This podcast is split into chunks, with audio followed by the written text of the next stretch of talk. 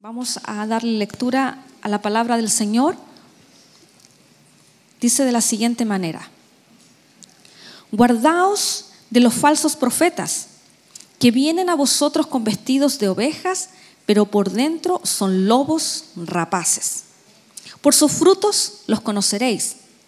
¿Acaso se recogen uvas de los espinos o higos de los abrojos?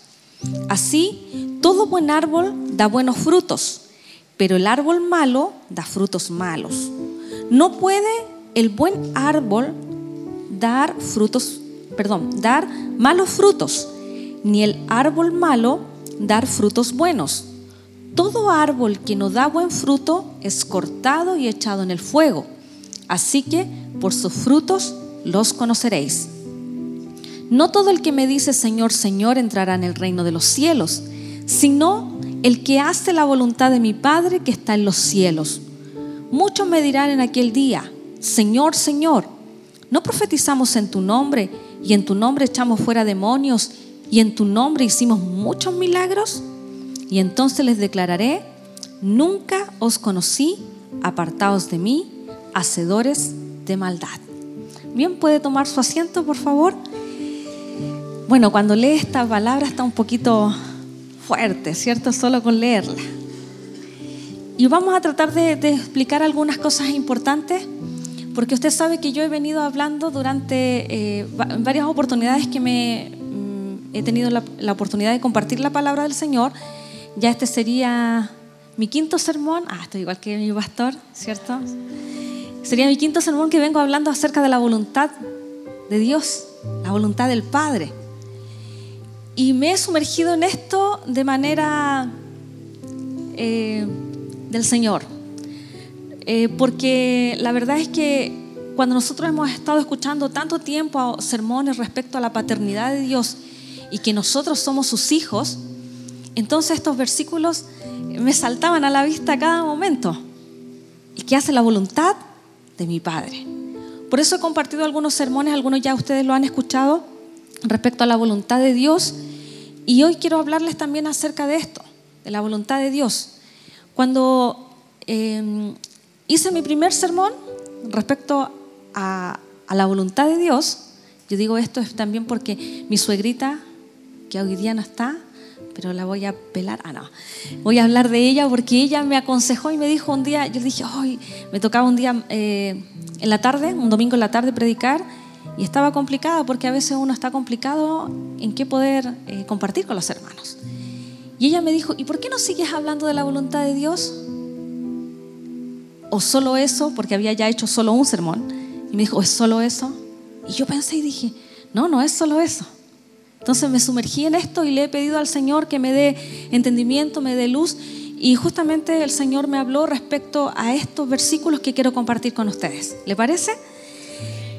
Este, estos versículos que acabamos de leer están enmarcados en el sermón de la montaña, ¿cierto? El sermón del monte, que comienza en el capítulo 5. En el capítulo 5 dice que Jesús estaba viendo a la multitud y subió, dice, y se sentó y vinieron a él sus discípulos. Es decir, estaba la multitud y además sus discípulos. Y desde el versículo, o sea, perdón, del capítulo 5 en adelante, él comienza a hacer una serie de enseñanzas que están obviamente, eh, este, este, este capítulo 7 también está enmarcado en estas enseñanzas que está haciendo Jesús. ¿Ya? Y no debemos equivocarnos en pensar qué es la voluntad de Dios. No debemos equivocarnos en pensar y en entender qué es la voluntad de Dios. Debemos aprender a ser cuidadosos de nosotros mismos y de otros. En este pasaje que vamos a ver aquí, vamos a ver cómo Jesús da algunas advertencias respecto a aquellos que no hacen la voluntad del Padre.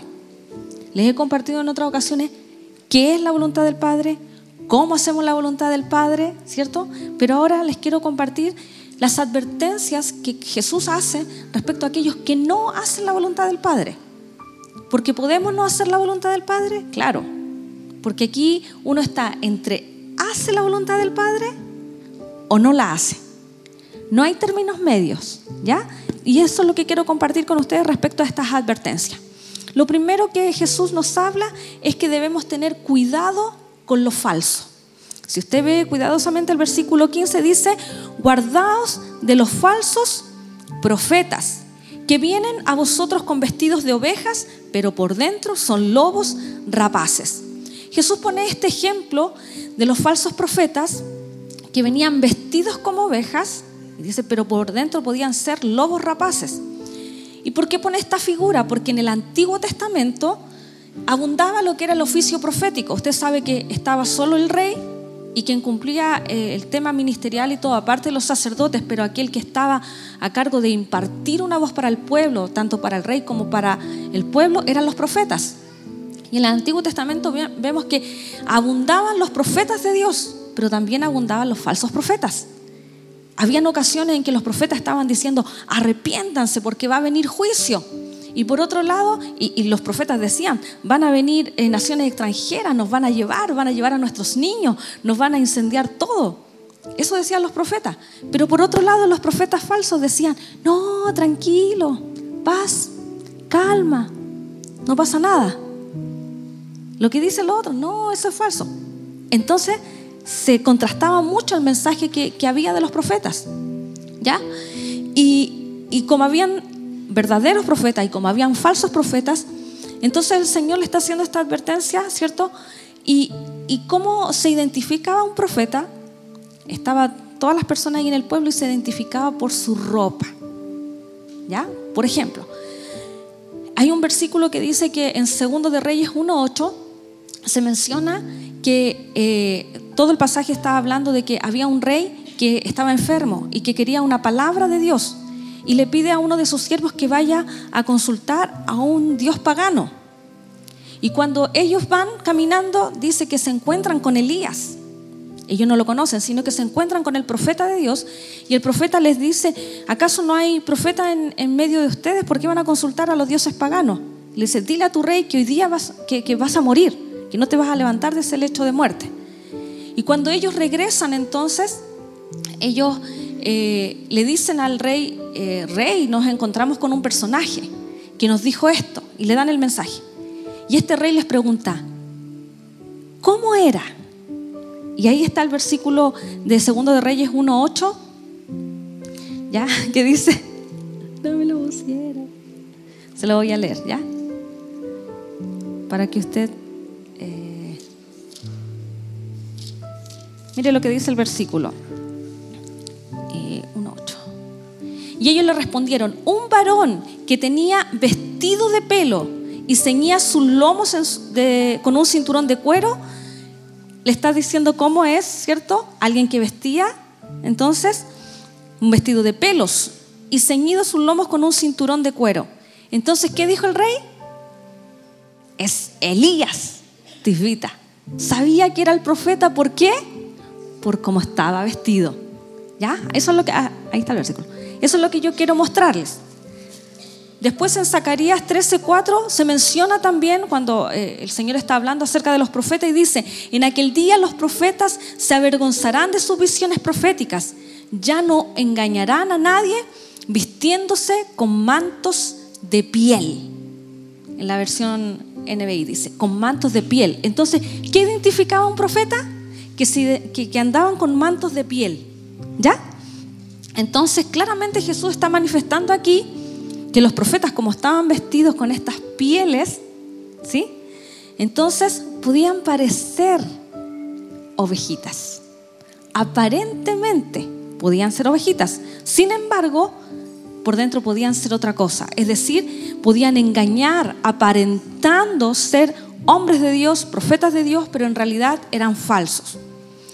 Y es tanto el cuidado que el Señor les hace a su pueblo respecto a sus hijos, ¿cierto? Que no solo eh, en el comienzo aquí, porque este es el comienzo de su ministerio, donde Él dice que hay que tener cuidado con los falsos profetas, sino que también cuando está terminando su ministerio, y Él está hablando de los tiempos finales, en Mateo 24, 11 dice, en los tiempos postreros se levantarán muchos falsos profetas y engañarán a muchos. Entonces, si se da cuenta, Jesús al inicio de su ministerio menciona acerca de los falsos profetas y cuando está terminando su ministerio vuelve a decirle a sus discípulos, ojo, tengan cuidado con estos falsos profetas. Y claro, usted puede decir a veces, son pocos los profetas que podemos conocer hoy en la actualidad, ¿cierto? Entonces usted puede decir, sí, es un poco fácil eh, a lo mejor distinguirlos porque se ponen el nombre de profeta tanto, ¿cierto? Y usted puede decir, sí, es fácil reconocerlo. Pero mire, la palabra va un poquito más allá incluso, porque Pablo declara también que habían falsos apóstoles. Miren, segunda de Corintios 11:13 dice, porque estos son falsos apóstoles, obreros fraudulentos, que se disfrazan de apóstoles de Cristo. Entonces, Pablo está llevándonos ahora un poquito más allá, no tan solo ahora está hablando de profetas, sino que está hablando de que también habían falsos apóstoles, ¿sí? Que se disfrazaban, dice él. Incluso Pedro menciona que no solo habían falsos profetas, sino que también, ¿sabe qué?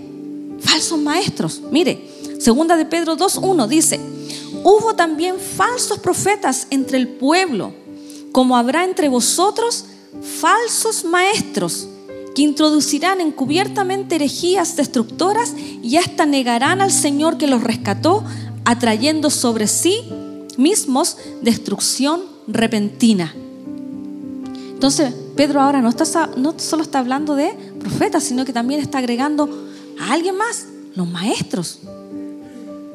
¿Ya? ¿Me está siguiendo el hilo conductor, cierto? Pero ¿sabe qué? No se queda tan solo ahí con el tema ministerial, sino que Pablo también en un momento cuando está defendiendo su ministerio y él está hablando de su apostolado, él menciona que ha estado en peligro muchas veces. Segunda de Corintios 11:26 dice que él estuvo en peligros en caminos, muchas veces dice, en peligros de ríos, en peligro de ladrones, en peligros de la dominación, peligros de los gentiles, peligros en la ciudad, peligros en el desierto, peligros en el mar. Y mire lo que dice ahí, peligros entre falsos hermanos.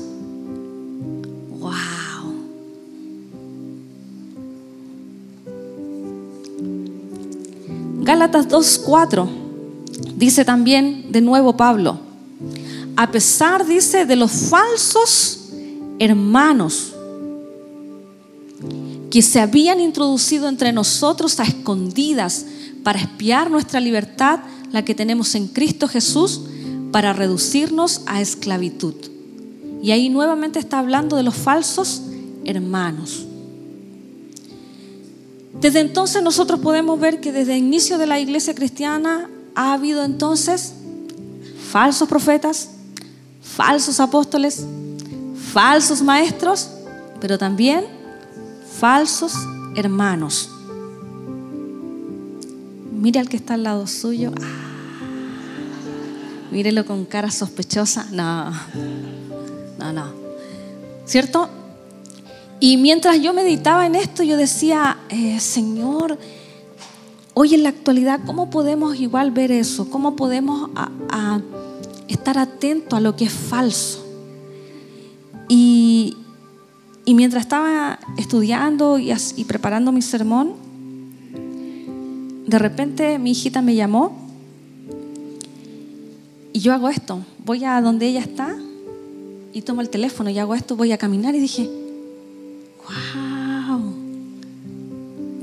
¿Sabes lo que tengo en mi mano? Un celular. Y no es que sea chino ni que no sea original, ¿ya? No, no es que sea falso mi celular. Sino que si me pueden eh, mostrar la frase que les pedí, mis queridos hermanos, sino que hoy en la actualidad sabe que nosotros somos bombardeados por este concepto. Si me lo muestran ahí para que lo puedan ver.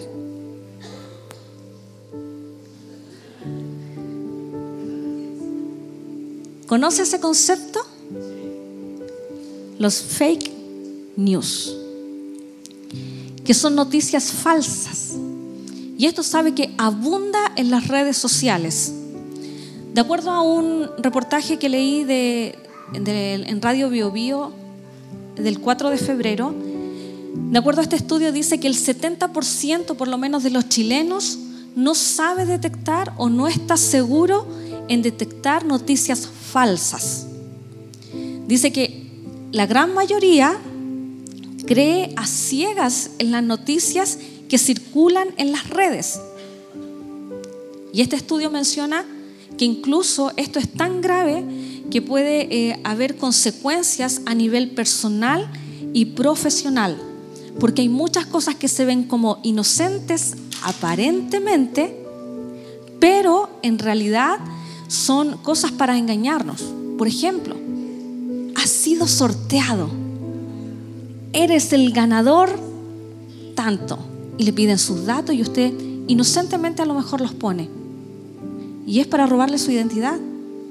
A veces le llegan informaciones donde usted las pincha para verlas y le piden un par de datos. Oiga, y uno inocentemente puede poner aquellas cosas y le están robando clave, le están robando un montón de cosas. Y yo pensaba en esto y decía, incluso este estudio eh, eh, en España por lo menos está tan, eh, ellos están tan preocupados, en España están viendo todas las cosas como de manera legal hacer de que eso no, no siga funcionando, las noticias falsas. Y se menciona que incluso en Latinoamérica llega hasta, en Perú por ejemplo, casi el 80% de las personas que cree respecto a las noticias, que no, no hay un filtro, que no se sabe cómo detectar cuando son noticias falsas.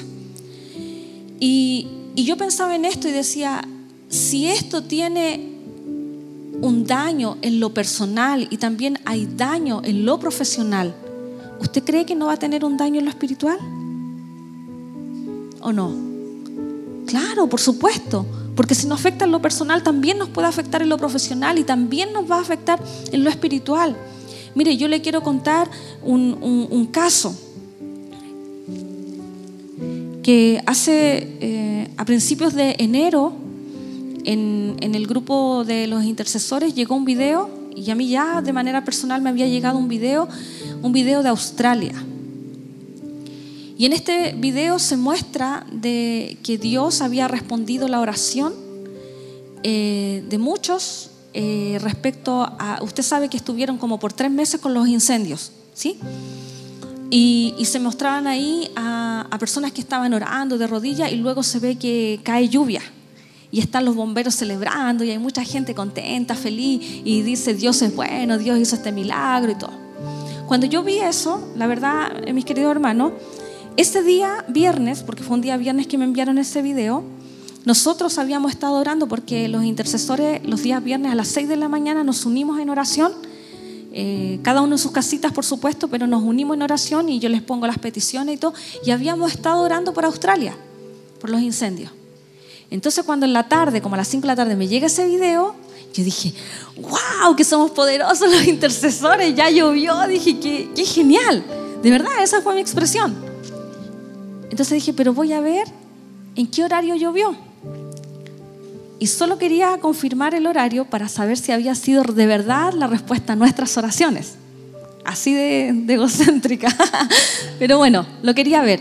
Y cuando comienzo a leer acerca de este video, me di cuenta que eh, era un fake news. Y dije, no, no puede ser una noticia falsa. Y empecé a averiguar y sí, efectivamente había llovido, pero no ese día ni en esa fecha había llovido mucho antes. Y de hecho, en esa semana era tanto el fuego que había que un foco con otro foco de incendio se habían juntado y tenían un mega incendio.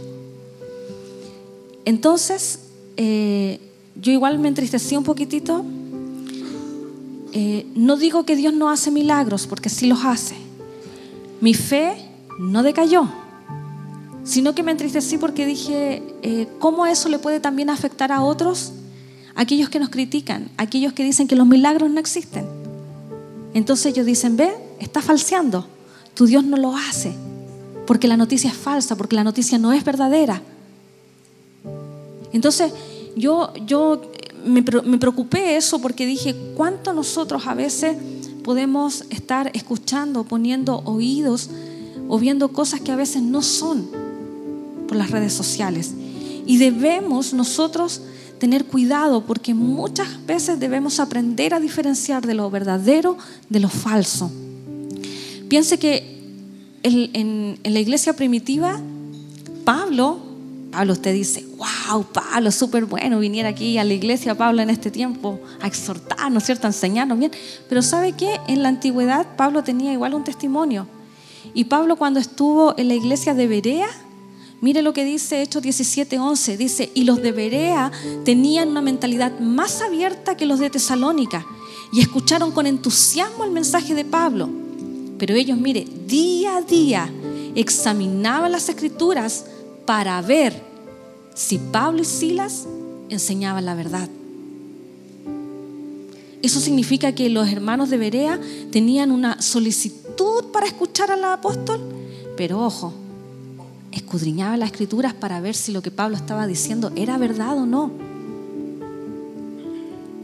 Entonces nosotros debemos aprender a ser cuidadosos, mis queridos, con lo que leemos, con lo que vemos, porque no tan solo existen las noticias falsas, sino que también hay enseñanzas falsas que abundan en las redes sociales. Y usted las puede leer, las puede ver. Mire, nosotros con mi esposito tenemos la oportunidad de estar en el Instituto Bíblico y a veces nosotros le pedimos a los hermanos algún trabajo.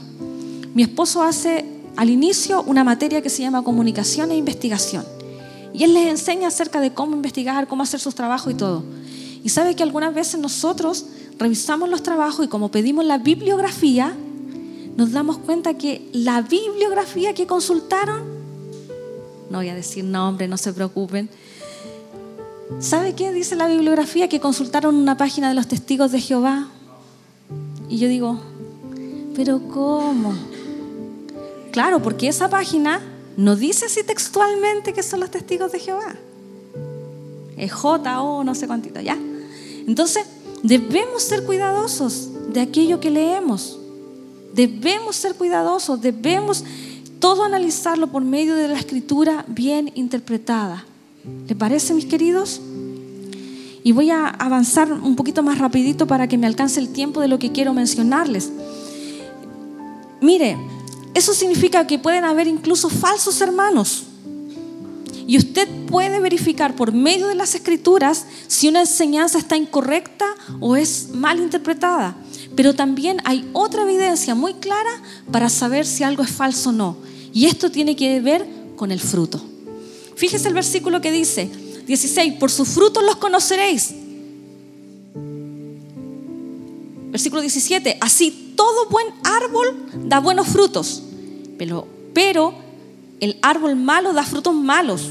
No puede el buen árbol dar malos frutos, ni el árbol malo dar frutos buenos. Todo árbol que no da buen fruto es cortado y echado en el fuego. Así que por sus frutos los conoceréis. Si usted se fija en el pasaje, menciona que el fruto evidencia qué tipo de árbol se es. Porque ambos árboles dan fruto. Yo siempre antes pensaba que, que el, el, árbol bueno daba fruto y el árbol malo no daba nada. No, pero de acuerdo a este pasaje también da fruto. Ambos árboles dan fruto. Solo que uno va a mostrar un fruto bueno y el otro un fruto malo y eso va a determinar qué es, qué tipo de eh, árbol se es. Mire, en otra versión dice así, así es de la misma manera que puedes identificar un árbol por su fruto, puedes identificar a la gente por sus acciones. Y esto es justamente lo que se está refiriendo a los profetas, ¿cierto? Ellos podían vestirse de una manera, pero incluso podían hablar en nombre de Dios, pero lo que ellos eran en realidad, su forma de ser, lo que ellos estaban haciendo, reflejaba en sus acciones que ellos no cumplían la palabra del Señor. De la misma manera, todo lo que es falso va a producir falsedad. Y eso aplíquelo a todo. Un falso maestro, un falso apóstol, un falso profeta, un falso hermano va a producir falsedad. Y Juan nos da la clave para saber cómo nosotros podemos dar buen fruto. Y usted conoce el versículo, Juan 15 dice, permanezcan en mí y yo permaneceré en ustedes, pues una rama no puede producir fruto si la cortan de la vid y ustedes tampoco pueden ser fructíferos a menos que permanezcan en mí. Está hablando Jesús. Y dice, ciertamente, dice Jesús, yo soy la vid, ustedes son las ramas. Los que permanecen en mí y yo en ellos producirán mucho fruto, porque separados de mí nada podéis hacer. Se lo saben de memoria, hermano, bien me parece. Pero ¿qué tipo de fruto estamos dando? Pablo nos enseña en Gálatas cuál es el fruto del Espíritu. ¿Sí? Y él dice que es amor. Con ocho caras más. ¿Cierto? Gozo, paz, paciencia, benignidad, bondad, mansedumbre, templanza. ¿Sí o no? ¿Eso es lo que estamos mostrando en nuestra vida? ¿Es usted benigno? ¿Es usted paciente? ¿Muestra gozo? No tiene que ver con la alegría, el gozo. ¿Tiene amor en las cosas que hace? Si nosotros actuamos de esa manera, entonces vamos a estar reflejando que tenemos un buen fruto. Es decir, que somos árboles buenos. Amén. Bien me parece. Y voy a avanzar con lo siguiente. Dice, eh, no me voy a detener ahí porque me tendría que ir para el lado del fruto y no quiero irme para allá, me voy a volver a lo, a lo que me quiero centrar, ¿ya? Y lo otro, cuidado con lo falso, ¿cierto? Cuidado con el fruto que estamos dando, las advertencias de Jesús, ¿cierto? Y lo tercero es, cuidado con lo que hacemos. Y aquí Jesús nos da una clara advertencia de aquellos que hacen actividades que parecieran ser su voluntad, pero Él dice claramente, no todo el que me llama Señor, Señor, entrará en el reino del cielo. Solo entrarán aquellos que verdaderamente hacen la voluntad de mi Padre que está en el cielo. Y cuando dice que verdaderamente hacen la voluntad del Padre, eso significa que nosotros podemos a veces hacer nuestra propia voluntad. ¿Sí? Y el versículo dice, en el juicio, en el día del juicio, muchos me dirán, Señor, Señor, profetizamos en tu nombre, expulsamos demonios en tu nombre, e hicimos muchos milagros en tu nombre. Wow, esto es potente, mis queridos, porque dice, yo le responderé, nunca los conocí. Aléjense de mí, ustedes que violan las leyes de Dios. Mire, aparentemente son cosas buenas el profetizar, el hacer liberación, el obrar milagros. Pero ninguna de ellas son indicadores que usted está haciendo la voluntad del Padre.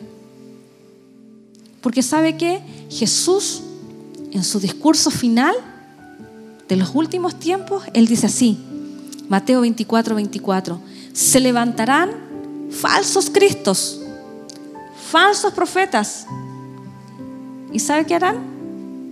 Señales y prodigios que engañarán a muchos.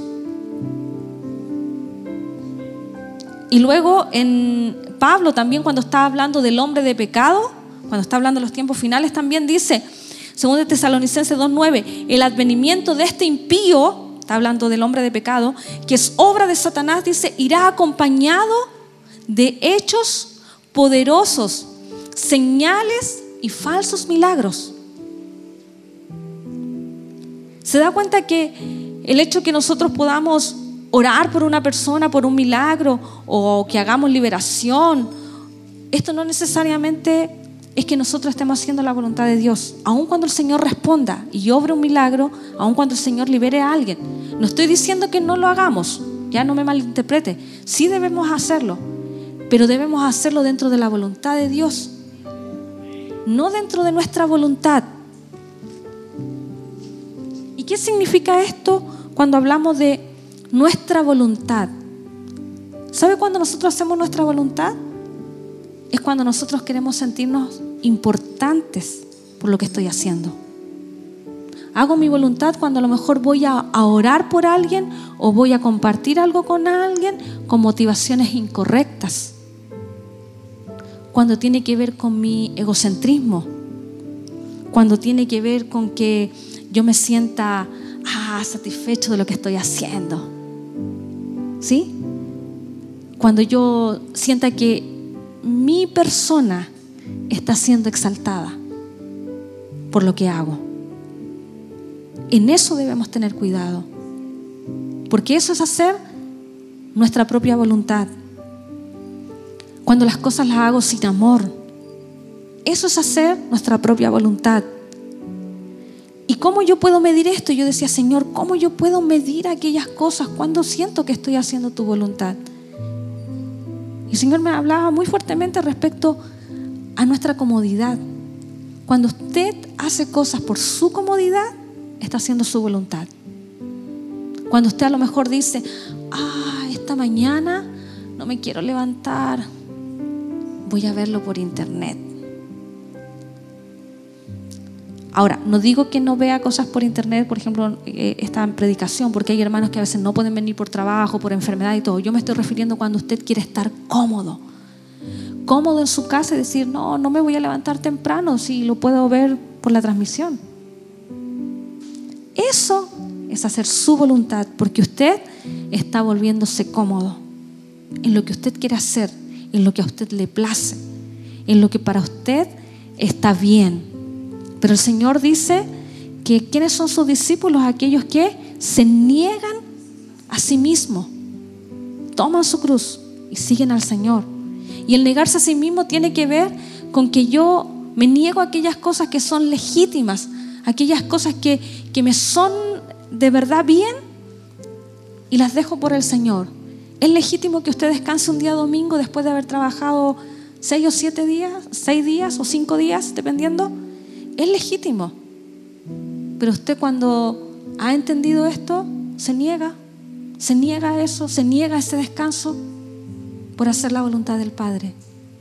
Cuando usted dice, no voy a cambiar mi turno para los servidores, sino que usted lo hace con alegría, con gozo, aun cuando signifique que usted esté cansado, aun cuando signifique que tiene a lo mejor dificultades, porque sin duda que las va a tener, pero eso es hacer la voluntad del Padre cuando yo quiero agradar al Padre y no hacer lo que yo quiera. Cuando yo dejo de lado aquellas cosas que me son legítimas, entonces hago la voluntad del Padre. Por eso aquí Jesús está diciendo, oiga, aunque usted me diga Señor, Señor, aunque usted haya ido a predicar hasta la China caminando, Señor dice, no, dice incluso, no os conocí apartados de mí. Y decía, qué fuerte ser excluido.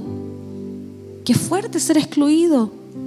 Por eso el Señor da estas advertencias. Y Él dice, aquellos que hacen mi voluntad van a ser verdaderos. Aquellos que hacen la voluntad del Padre van a ser de buen fruto. Y aquellos que hacen mi voluntad, entonces van a hacer sus actividades con la motivación y el corazón correcto en lo que hacemos para Él.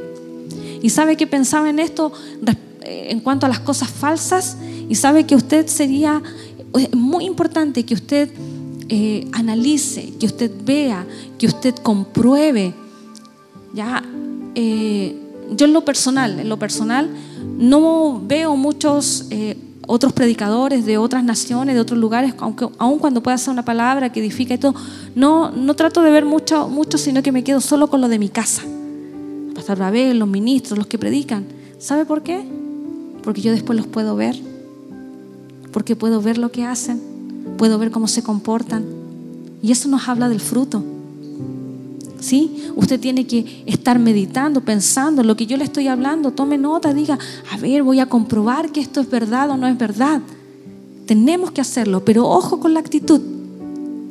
Porque mire, mi esposito, él sabe mucho, mucho de la palabra del Señor, él sabe de muchos temas. Yo lo admiro a él porque siempre le, pregunto algo y le digo, ¡ay, Marce, ¿tú qué sabes? ¿Y dónde lo viste? ¿Lo leíste? Siempre estamos conversando y, me doy cuenta. Y sabe que yo nunca, desde los del tiempo que lo conozco, nunca a él lo he visto con una actitud arrogante. Él está, puede estar sentado ahí y está escuchando una predicación y él está atento a la predicación. Nunca está con una actitud, a lo mejor de pierna arriba y está así, a ver, a ver qué está diciendo. No, jamás. Esa es la actitud que usted debe evitar. ¿Sí? Porque no debemos ser orgullosos en esto, sino que debemos con solicitud en nuestro corazón recibir la palabra, recibir las enseñanzas y luego comprobar, luego ver. Si usted está leyendo algo en internet, se está leyendo un libro, tiene que hacer lo mismo. Tiene que hacer lo mismo. Si le llegan noticias las redes sociales, debe cuidarse. Debe cuidarse. Amén. ¿Les parece? ¿Les parece si oramos al Señor por este tiempo y si la palabra le ha hablado, entonces dele gracias al Señor y vamos a orar. Padre bueno, muchas gracias. Muchas gracias por esta palabra que tú nos das porque sin duda que es una palabra que nos advierte en un tiempo que vivimos hoy de tanta inseguridad, en un tiempo que vivimos, Señor, donde la tecnología hace lo suyo, donde la tecnología, Señor, nos muestra realidades, incluso tantas noticias que nos atemorizan, tantas noticias a veces que escuchamos que hieren nuestra vida, Señor, incluso pueden hacer que nuestra fe pueda menguar. Señor, tantas noticias que a veces corren que ni siquiera sabemos algunas si son verdaderas, si son falsas, Señor. Ayúdanos, ayúdanos a cuidarnos de aquello que es falso y ayúdanos para que nosotros también no entremos en una falsedad, sino que seamos verdaderos, verdaderos hijos suyos, que seamos verdaderos delante de usted, Señor, delante de nuestros hermanos. Ayúdanos, Señor, a vivir una vida como a usted le agrada, haciendo su voluntad. Señor, líbranos de hacer nuestra propia voluntad. Ayúdanos cada vez que nos veamos enfrentados a tomar decisiones, cada vez que nos veamos enfrentados a hacer tantas situaciones, Señor, para que podamos de verdad, Señor, hacer su voluntad, que podamos ponerlo a usted en primer lugar de todas las cosas, Señor, y que nuestros deseos, nuestros anhelos, Señor, sean puestos bajo su voluntad, que todo lo que anhelamos, todo lo que deseamos, Señor, en nuestra vida pueda estar sujeto a usted, Señor. Ayúdanos, ayúdanos, Señor, a ser personas que buen fruto. Y enséñanos, Señor, a permanecer en ti porque sin ti nada somos. Sin ti nada somos, Señor. Ayúdanos a ser árboles que demos buen fruto, mucho fruto. Señor, y queremos siempre hacer tu voluntad y agradarte. Señor, te honramos. Señor, te bendecimos en esta mañana.